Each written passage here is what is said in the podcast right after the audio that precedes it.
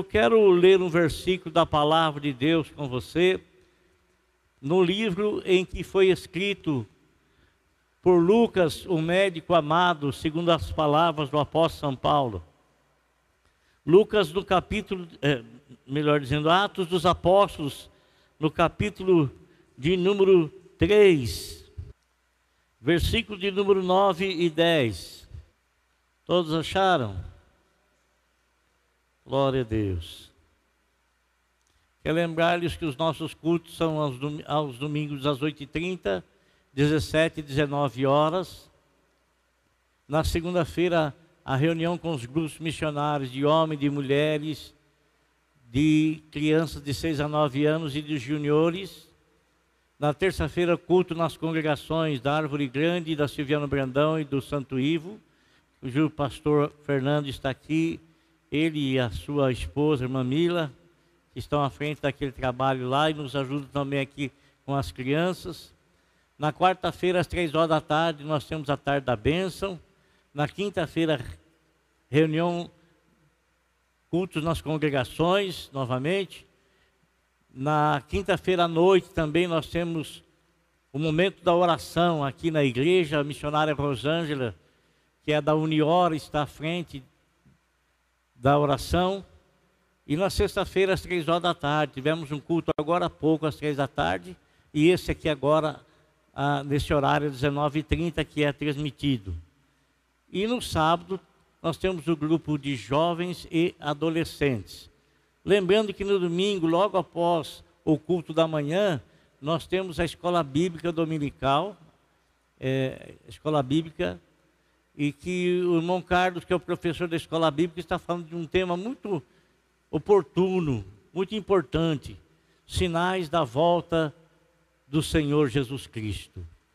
E, é tão importante, e logicamente o Senhor quer que tenhamos conhecimento, porque se Ele não quisesse, Ele não teria revelado na Sagrada Escritura. Está escrito assim: ó, o que está oculto é para Deus, mas aquilo está revelado é para os homens.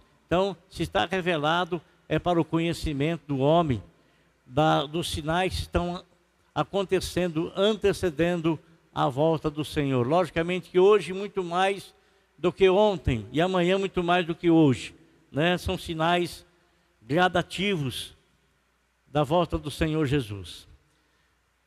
Vamos ler então Atos dos Apóstolos 3, 9 e 10 quando todo o povo viu andando e louvando a Deus, reconheceu que era ele o mesmo homem que costumava mendigar sentado à porta do templo chamada Formosa. Todos ficaram perplexos e muitos admirados com o que lhe tinha acontecido. Senhor nosso Deus, dai-nos a direção do teu Espírito Santo para falarmos do teu evangelho. Amém.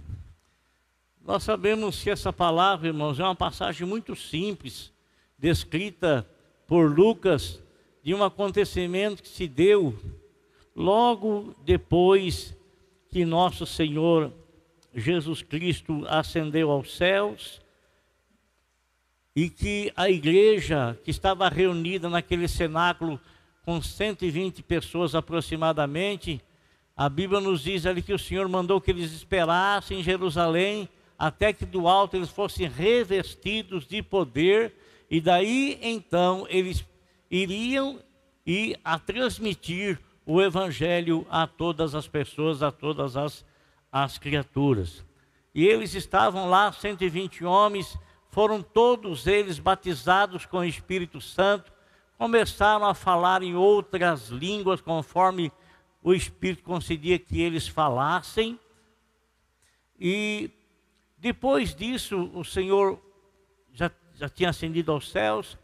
Eles então começaram a, a colocar em prática a ordem que haviam recebido do Senhor Jesus, porque eles já tinham o que era necessário para transmitir a palavra de Deus o conhecimento por terem andado com a pessoa do Senhor Jesus Cristo e a unção que o Espírito Santo deu, veio sobre eles dando a eles poder e autoridade para ministrar a palavra com poder e com autoridade. E é interessante, meus irmãos, que os judeus eles tinham certo, certos hábitos, hábitos, e os hábitos que eles tinham eram hábitos excelentes. Eles tinham horário marcado de oração. Você sabe, alguns anos atrás nós estivemos lá em Marrocos, estivemos visitando algumas pessoas lá da Igreja de Cristo Nosso Senhor e, e todos os homens lá em Marrocos, eles andam com uma toalhinha desse tamanho assim. E eles oram cinco vezes ao dia, cinco vezes ao dia. No horário da oração, o, o mulá, ele começa a falar no microfone, convocando as pessoas, e o microfone muito alto, convocando as pessoas para a oração. Elas estejam aonde estiver, elas colocam aquele tapete ao chão e elas dobram os joelhos e eles oram, acompanham o mulá na, na oração. É, é um hábito excelente, um hábito bom. E os judeus também tinham esse hábito. E o hábito é um compromisso que você assume, que você assume. E eles, eles tinham um compromisso, e esse compromisso que os discípulos tinham, eles não perderam esse compromisso de orar no templo às três horas da tarde. Todos os dias, às três horas da tarde, as pessoas se dirigiam ao templo, e lá no templo, então, eles iam para orar, para buscar a presença de Deus. Uma coisa importante para nós, irmãos, que nós devemos imitar, é ter um momento reservado para Deus, um momento de gente falar com Deus. Nós sabemos que a, a, Bíblia Sagrada é a revelação de Deus para os homens, é, é Deus falando de si mesmo aos homens e revelando nas Sagradas Escrituras a vontade dele para nós. E como é que nós devemos servi-lo, como é que nós devemos buscá-lo, como é que nós devemos nos manter na presença dele. São conselhos bons, conselhos ótimos para nós como igreja e que nós devemos colocar em prática.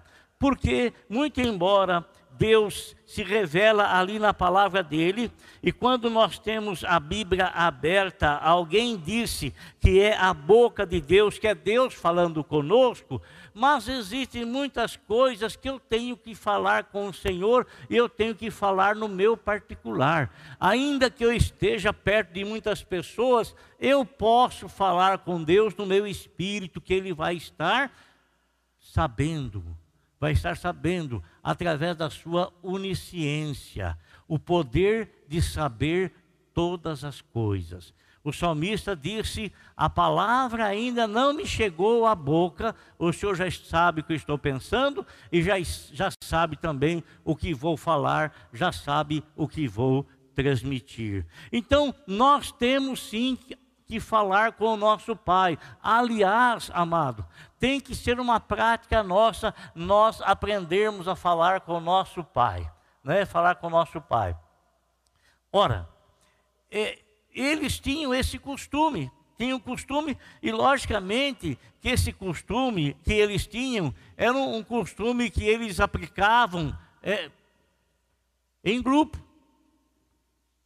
com as pessoas, coletivamente mas com certeza eles aprenderam com o Senhor Jesus Cristo a ter a oração deles a sós com Deus.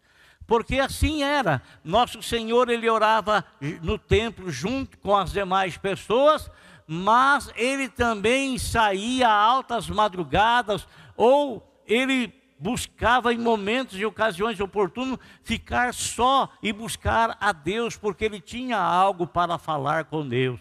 Eu tenho certeza que você tem algo para falar com Deus. Eu tenho algo para falar com Deus todos os dias. E todos os dias eu falo com Ele. Eu falo adorando, eu falo glorificando o nome dEle, eu falo exaltando a pessoa dEle. E eu digo para Ele que eu amo, eu digo para Ele que eu adoro, eu digo para Ele que Ele é o maior de de todos, que Ele é o melhor de todos. Então eu expresso aquilo que eu sinto, aquilo que eu sinto por experiência que eu tenho tido com Ele. Experiência que eu tenho tido com Ele. O que nós todos devemos fazer, um bom hábito. E eles tinham esse bom hábito. Então, mesmo depois que eles começaram a transmitir o Evangelho, transmitir a palavra de Deus, coisas que eles não faziam antes, não faziam, a não ser naquelas vezes que o Senhor mandou que eles fossem os doze, depois mandou 72, né?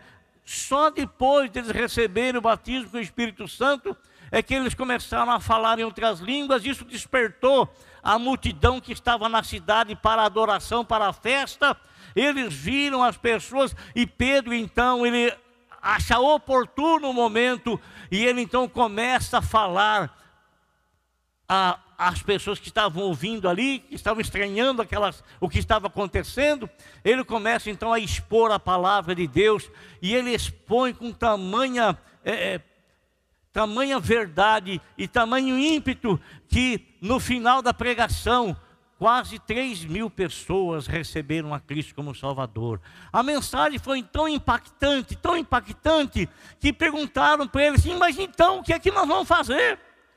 Eles se sentiram tão acuados, tão acuados pela palavra que Pedro pregou, tão acuados, tão acuados, que eles tiveram que questionar a Pedro, mas dada uh, todo esse fato aí, o que é que nós devemos fazer? Eu quero, eu quero saber, porque se é assim, eu quero colocar isso em prática na minha vida. Então Pedro diz para eles: vocês têm que se arrepender, e vocês têm que ser batizados. E assim eles fizeram, se arrependeram e foram batizados. E, irmãos, Pedro e, e, e, João, você sabe que eles eram quase inseparáveis, né? Antes deles serem discípulos do Senhor, eles eram sócios numa indústria de pesca, né? Eram sócios. Então, eles eram muito amigos antes. Você pode ver muitos episódios na Bíblia Sagrada, tem três pessoas junto: Pedro, Tiago e João. Pedro, Tiago e João. Pedro, Tiago e João. Pedro, Tiago e João. As três pessoas sempre juntas. Pedro, Tiago e João, dois irmãos. E, mas muitas outras coisas aconteceu em momentos que estavam Pedro e João juntos só. Por exemplo, quando o Senhor Jesus Cristo ressuscitou dentre os mortos e as mulheres foram lá anunciar aos discípulos que o Senhor havia ressuscitado, Pedro e João eles correm lá para o templo, lá para o túmulo, os dois juntos. Só, a Bíblia fala que só foram os dois, os outros não foram. Os dois correram lá para se certificarem de tal ato.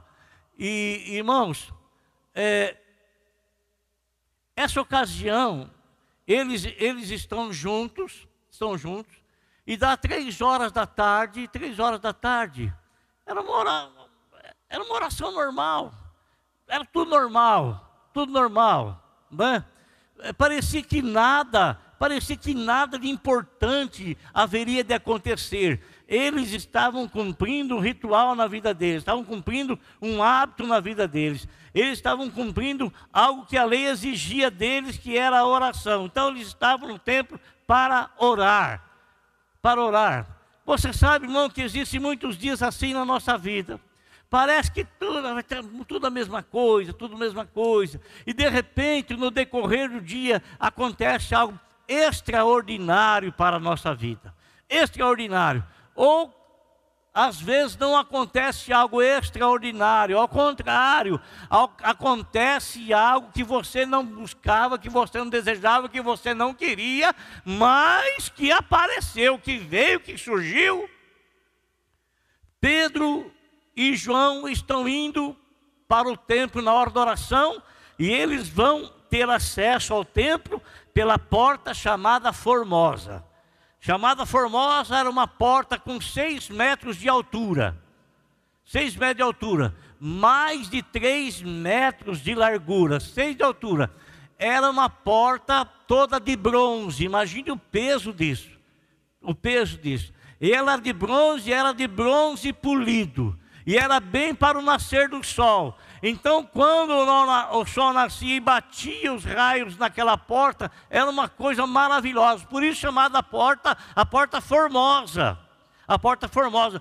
Mas nem tudo que acontecia ali naquela porta, nas escadarias que davam acesso a essa porta, era coisa formosa, era bela, era bonito, nem tudo. Por que não? Porque a Bíblia nos fala que todos os dias, todos os dias, um homem paralítico era trazido, ele era colocado ali nas escadarias da porta do templo. Às vezes, meus irmãos, nós passamos diante de igrejas e a gente vê as pessoas necessitadas sentadas às escadarias da porta. A gente vê pessoas necessitadas sentadas ali. É, quando Pedro estava chegando na porta, ele e João, eles estavam para subir os degraus que dava, da escada que dava acesso a essa porta. Ou esse homem que havia sido colocado ali, que há muitos dias, muito tempo, a Bíblia fala que todos os dias ele era colocado ali, era um hábito dele, era uma necessidade que ele tinha, por não poder trabalhar, por não poder fazer absolutamente nada, e consequentemente, eu penso, ele não recebia ajuda nem da prefeitura, nem do Estado, e nem, e, e nem da, de ninguém, de nenhuma autoridade, nada, nada, nada. Ele tinha que sobreviver, ele tinha que se virar. E a única maneira de sobreviver, de se virar, era depender das pessoas. Depender das pessoas. Eu estava com a minha esposa, fomos fazer algo num lugar. E tinha, a gente estava numa fila, e o homem que estava à nossa frente, eh, de repente chegou alguém na, na, na fila, me dá um dinheiro para mim tomar um café, um, um pão e um café. Eu já conheço aquela pessoa porque todo dia ele faz isso. Né? Mas ele não é aleijado, ele não é paralítico, ele não é cego, ele não é nada, ele é, ele é assim tem né, saúde, né? Saúde. E todo dia, todo dia, todo dia, aí o homem estava na frente e falou assim: quer pedir coisa para o homem? De jeito nenhum. A gente tem que pedir coisa só a Deus, só para Deus. Então ele estava dizendo assim: nós não podemos pedir nada para ninguém, para nós não nos sentirmos rebaixados. O que eu levei ao meu entendimento, porque não existe homem maior ou melhor do que outro, todos os homens são iguais, mas nem todos os homens são iguais economicamente. Uns economicamente não têm falta de absolutamente nada, nada, nada, nada. Ao contrário, eles têm até para doar, até para servir, até para ajudar aqueles que não possuem, aqueles que não têm. Mas tem outras pessoas que eles não têm para dar, eles precisam receber, eles precisam ter, eles precisam ser ajudados, ajudados. E eu fiquei pensando, meditando naquilo que esse homem falou, que nós devemos pedir coisas só a Deus, só a Deus, a ninguém mais. A gente pode se ajudar, a gente pode se ajudar, mas nós não podemos ajudar ninguém com o intuito de achar que aquela pessoa é menos, tem menos valor do que nós. De forma alguma. Não é porque ela está tendo uma necessidade que nós temos em nós e nós poder ajudar, podermos ajudar, eh, a gente achar que somos melhor do que ela, ou humilhá-la, ou envergonhá-la, de forma alguma, de jeito nenhum. Esse homem, irmãos, que estava ali na escadaria, quando Pedro e João estão chegando, para ele era um dia comum, era mais um dia que ele ia ficar ali, quem sabe com um pouco mais de sorte, ele poderia granjear um pouco mais de dinheiro e, levar para sua casa, e quem sabe ter algo melhor para se alimentar ou, ou qualquer outra coisa para fazer. Né? Era uma coisa normal. Irmão, eu quero dizer uma coisa para você. Uma coisa para você. Às vezes os nossos dias, todos eles parecem ser dias normais. Parece ser dias normais.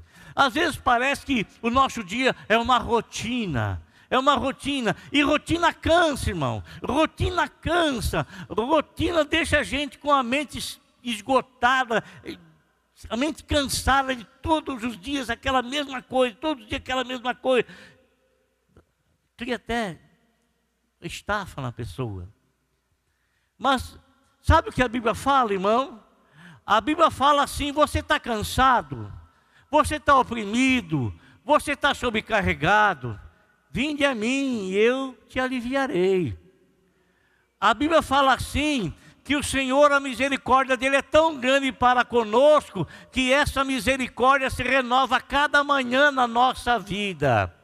A Bíblia fala assim, meu amado irmão, que o Senhor ele te visita e ele te renova, ele te traz novas forças. A Bíblia fala assim, amado, que o Senhor está perto de você, ainda que você se sinta fraco, abatido, aborrecido, mas o poderoso ele vem sobre você e renova as suas forças.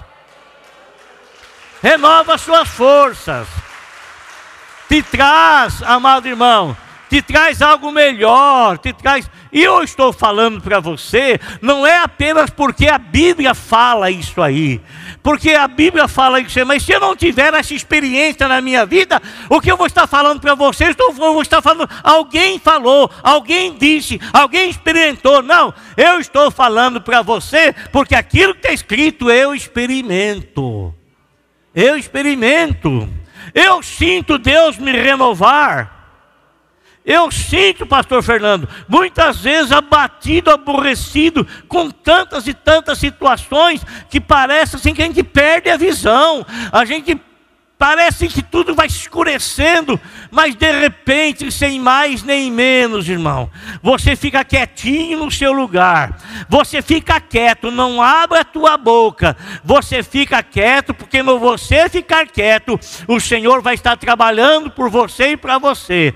De repente, amado, você sem mais nem menos, você sente que algo está mudando no seu interior aquele esgotamento que você estava tendo, aquele aborrecimento que você estava tendo, aquela falta de energia que você estava tendo, parecia que você foi ligado numa energia e recebendo força, poder de Deus. Amém. Então, amado, não pense você que, que todos os dias são iguais, não são iguais. E quando você acordar, não acorde aborrecido, não. Acorde com o seu coração esperançoso, porque quem sabe neste dia que você acorda com o coração esperançoso, o Senhor não tem algo preparado para você, algo grandioso, algo precioso, algo tremendo, algo maravilhoso. Maravilhoso. Aquele rapaz, ele já fazia tanto tempo que ele estava ali pedindo esmola, dependendo dos outros. Ele, ele passou pela cabeça dele que o Senhor lá na eternidade, lá na eternidade, o Senhor havia escrito na nona hora, Pedro e João vão subir ao templo para orar e vai estar ali assentado na, na, na, nas escadarias uma esse rapaz paralítico de nascença, ele vai estar ali. E nesse dia eu declaro, nesse dia eu proclamo uma libertação tremenda para a vida desse homem. Para a vida desse homem. Amado irmão, tudo que acontece com você está escrito na eternidade. Você não sabe, você não sabe o que Deus tem preparado para você amanhã você não sabe, mas eu quero encher o teu coração de esperança que Deus está preparando algo magnífico, maravilhoso para você. Eu quero encher o teu coração com essa palavra, esperança. Esperança. Não sou eu não. Não sou eu não, não sou eu não. Quem sou eu? Quem sou eu? Mas é Ele. É Ele, irmão. É Ele. Aquele homem, olha, ele ficou no anonimato e no anonimato permanece, porque ninguém sabe como era o nome desse homem. Ninguém sabe, não fala na Bíblia. Ah, Bartimeu a gente sabe quem é, né? Era o cego lá na beira do caminho. Né? Aquele cego de nascença também ninguém sabe quem é, não fala do nome dele. Nós vamos conhecer quem foi, mas mais para frente, tá bom? Mais para frente. Aquele homem que o Senhor Jesus Cristo chegou lá no tanque, lá nos alpendres, lá, e ele está no alpendre de Salomão, fazia 38 anos, 38 anos que ele era paralítico e 38 anos que ele estava ali esperando que alguém se apiedasse dele, que alguém ficasse com ele todos os dias do ano, porque não sabia que dia que a água ia ser movida, não sabia, tinha que alguém permanecer com ele. Quem é que ia fazer isso? Ninguém.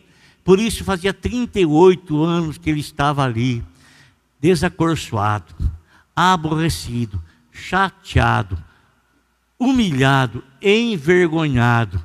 Quantas pessoas será que foram curados nesses 38 anos que ele, que ele viu as pessoas Ele mesmo disse: tem outro que vai na minha frente, pula na minha frente e é curado, e eu fico aqui. Ele mesmo testemunhou disso. Você acha, irmão, que essas pessoas que foram curadas, 38 pessoas na frente dele, porque fazia 38 anos que ele estava lá. 38 anos. As pessoas que foram curadas na frente deles, você não acha que elas voltavam lá para falar? É, eu era assim, assim, eu estava aqui nesse alpendre, mas quando mexeu as águas, eu pulei ali e hoje eu estou completamente curado. É, enchia o coração daquele povo de esperança. Era cinco alpendres em volta do tanque, né? cinco, cheio de pessoas doentes e enfermas. Isso é isso. Mas o grande dia para ele chegou.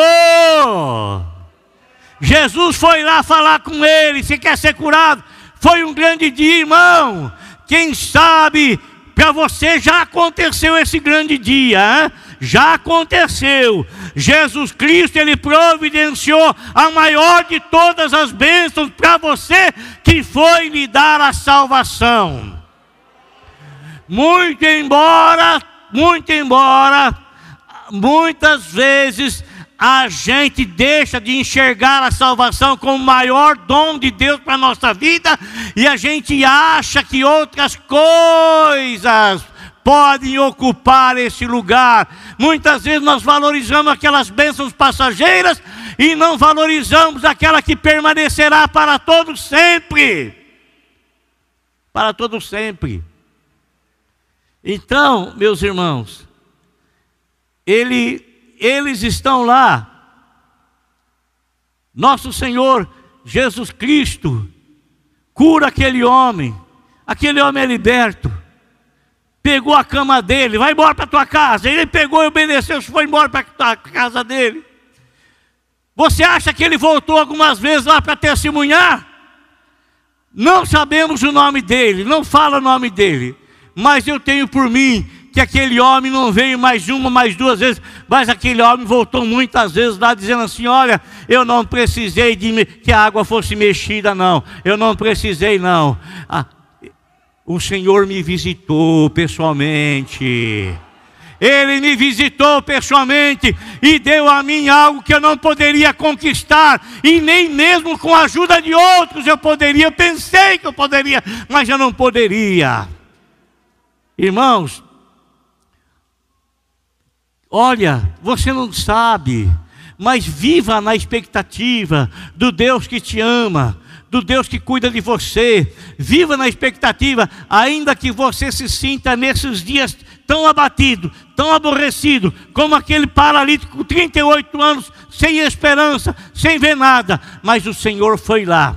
Ainda que você esteja igual aquele outro paralítico colocado na porta do templo, está lá, sem esperança, é tudo igual, todo dia a mesma coisa, todo dia dependo dos outros, dependo dos outros. Irmão, você não vai mais depender de ninguém. O Senhor, você vai depender do Senhor, porque o Senhor estará preparando para você uma enorme bênção. Uma enorme bênção. Olha lá, o, o rapaz estava lá. Pedro e João sobem a na porta, estão subindo, de repente o pai. Pedro olha para João. Logicamente, foi um gesto de pedir alguma coisa. Pedro e João conheciam o rapaz ali. Uai, era costume deles orar. E a Bíblia fala que o rapaz era colocado todo dia ali, todo dia. Ele, mas chegou um grande dia para eles também, pastor Fernando. Eles não tinham operado nenhum outro milagre, a não ser a primeira vez que o Senhor Jesus mandou os doze, né, de casa em casa, no início do ministério do próprio Cristo. Né? Agora, irmão, foi um grande dia para eles dois também. Um grande dia. A coragem que eles tiveram, porque até então nenhum milagre eles haviam feito. Nada, nada, nada. Então vi agora o rapaz estendendo as mãos. Pedro olha para João. João olha para Pedro, não temos nada. Não temos ouro e não temos prata. Não temos dinheiro algum. Alguém, num certo tempo, foi chamado por uns oficiais de uma igreja muito pomposa, que tem ouro nos seus tetos muito bem pintada. E esse alguém chamou uma outra pessoa e disse: Está vendo? A igreja não pode dizer mais, não tenho prata e não tenho ouro. Aí a pessoa disse assim: Mas a igreja também não pode mais dizer levanta e anda. Tem prata e tem ouro, mas não tem o poder de Deus. Não tem o poder de Deus. Aí, irmãos, o paralítico estendeu a mão, Pedro e João, nós não temos nada. Aqui, moço, nós não temos nada, nada. Nada é nosso, não temos nada. Mas o que nós recebemos, nós recebemos para dar. O que nós recebemos, nós recebemos para repartir. O que nós recebemos, recebemos para servir. O poder de Deus é para servir. O poder de Deus não é para ser usado como domínio da vida de ninguém, e nem tampouco para fazer pedestal através do poder de Deus. E nem tampouco querer glória para si por causa do poder de Deus. E nem tampouco se vangloriar em algo que não é seu, como se seu fosse Ele, eles dois olham, moço, nós não temos a prata, nós não temos o ouro, mas tudo que temos, isso nós te damos. Em nome de Jesus Cristo, levante e anda. Aleluia. Irmão, olha aqui.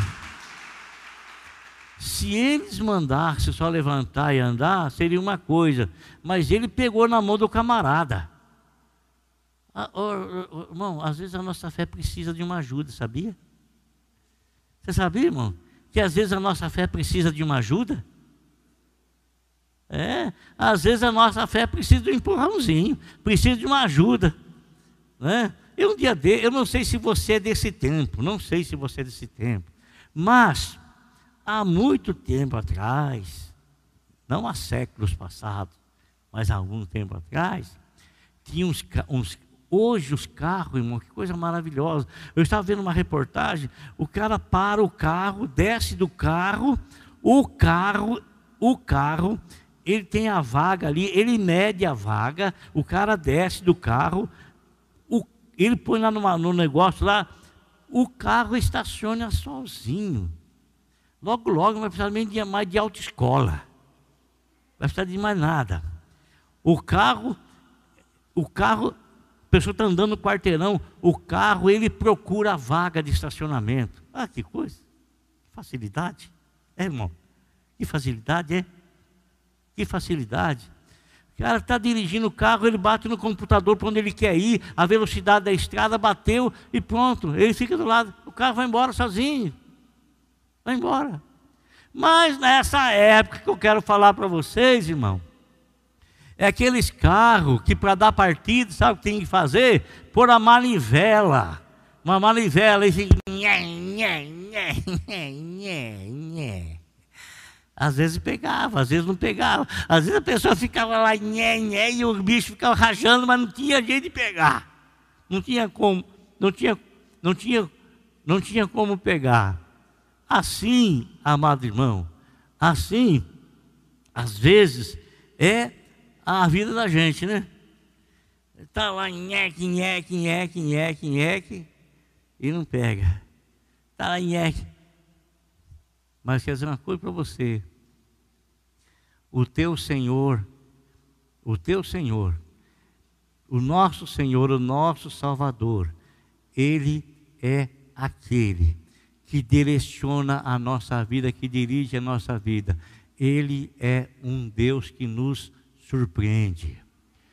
Naquele momento que Pedro e João disseram para o levante, ele pegou na mão e puxou o camarada, deu a partida dele, deu manivela nele, deu manivela nele para ele pegar, deu, deu e puxou, puxou, rapaz, de um salto se pôs em pé, que coisa maravilhosa. De um salto, irmão, oh que coisa magnífica! De um salto ele se colocou em pé, e a vida dele nunca mais foi a mesma. Nunca mais. A Bíblia nos fala, irmão, que o, o paralítico acompanhando Pedro e João, sabe o que ele fez? Ele entrou no templo. Ele não correu, não foi embora. Não fez isso. Ele não foi procurar qualquer outra coisa, não. Ele foi no templo com Pedro e João para agradecer a Deus. A Bíblia fala que ele entrou saltitando no templo, pulando, cantando e louvando a Deus. Pulando, cantando e louvando a Deus. Tamanha era a felicidade dele. Tamanho, irmão, Vá lá saber o que, que esse homem tinha na mente dele, planejado, pensando assim: oh meu Deus, se eu tivesse as pernas boas, eu ia fazer isso. Se eu tivesse as pernas boas, eu ia fazer aquilo. Se eu tivesse, pudesse andar, eu ia fazer aquilo. Se eu pudesse andar, meu Deus, ia fazer aquilo. E Deus fez isso na vida dele, e ele trouxe a memória que agora ele vai poder fazer tudo quanto ele pensou, porque a graça de Deus se manifestou abundantemente na vida dele, trazendo a cura e a libertação. Amém, irmão? Presta atenção. Esperança para o teu coração. Se você tiver dessa forma, não vai. Acostumei com a situação. Já acostumei, já acostumei. Agora já acostumei. Nem me importo mais. Eu sei que vou ter que depender dos outros pro resto da minha vida. Vou... Não. Não, irmão, não se acostume com a situação. Porque você tem um Deus que transforma as coisas, que muda as coisas. Amém? Você tem um Deus que muda as coisas. Glória a Deus. Então, tenha sempre expectativa no seu coração de que Deus pode fazer coisas além daquilo que você pensa e além daquilo que você pede. Feche os olhos, por favor.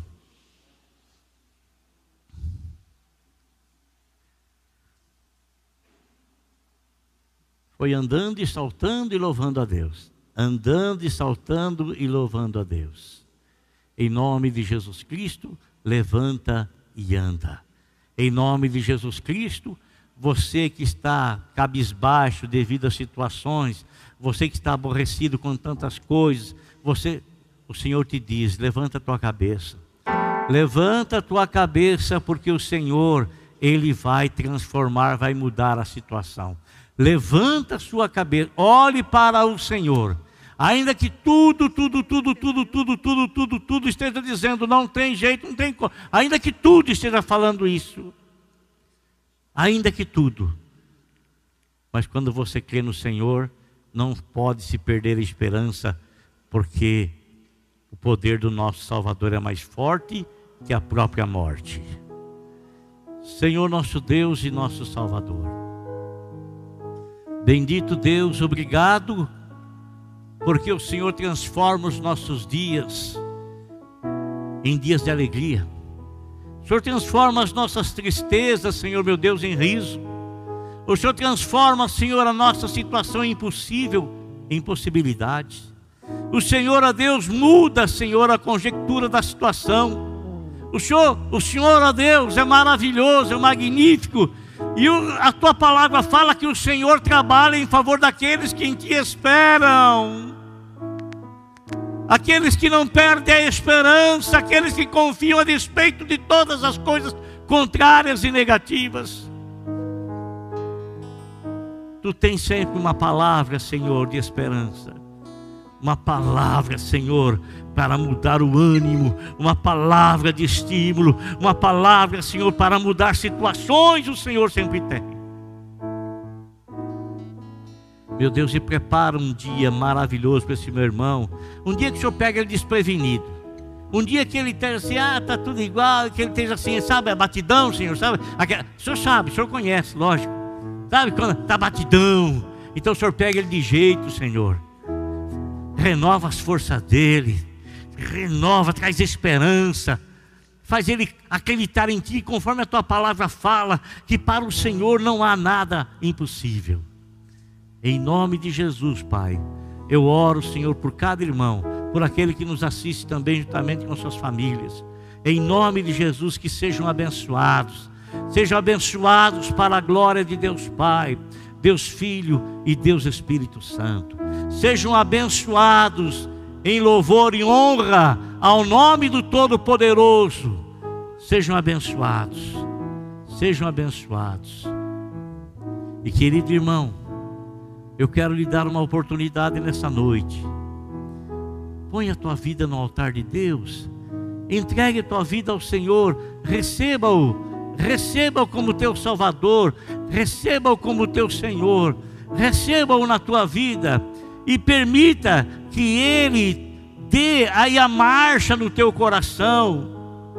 Permita que Ele dê manivela na tua vida. Permita que Ele dê manivela no teu coração, nos teus sentimentos. Permita, irmão, permita isso. Permita. Permita. Senhor Deus, em nome do teu filho Jesus, que os meus amados irmãos sejam agraciados, abençoados por ti, para louvor, honra e glória da tua santa pessoa. Amém.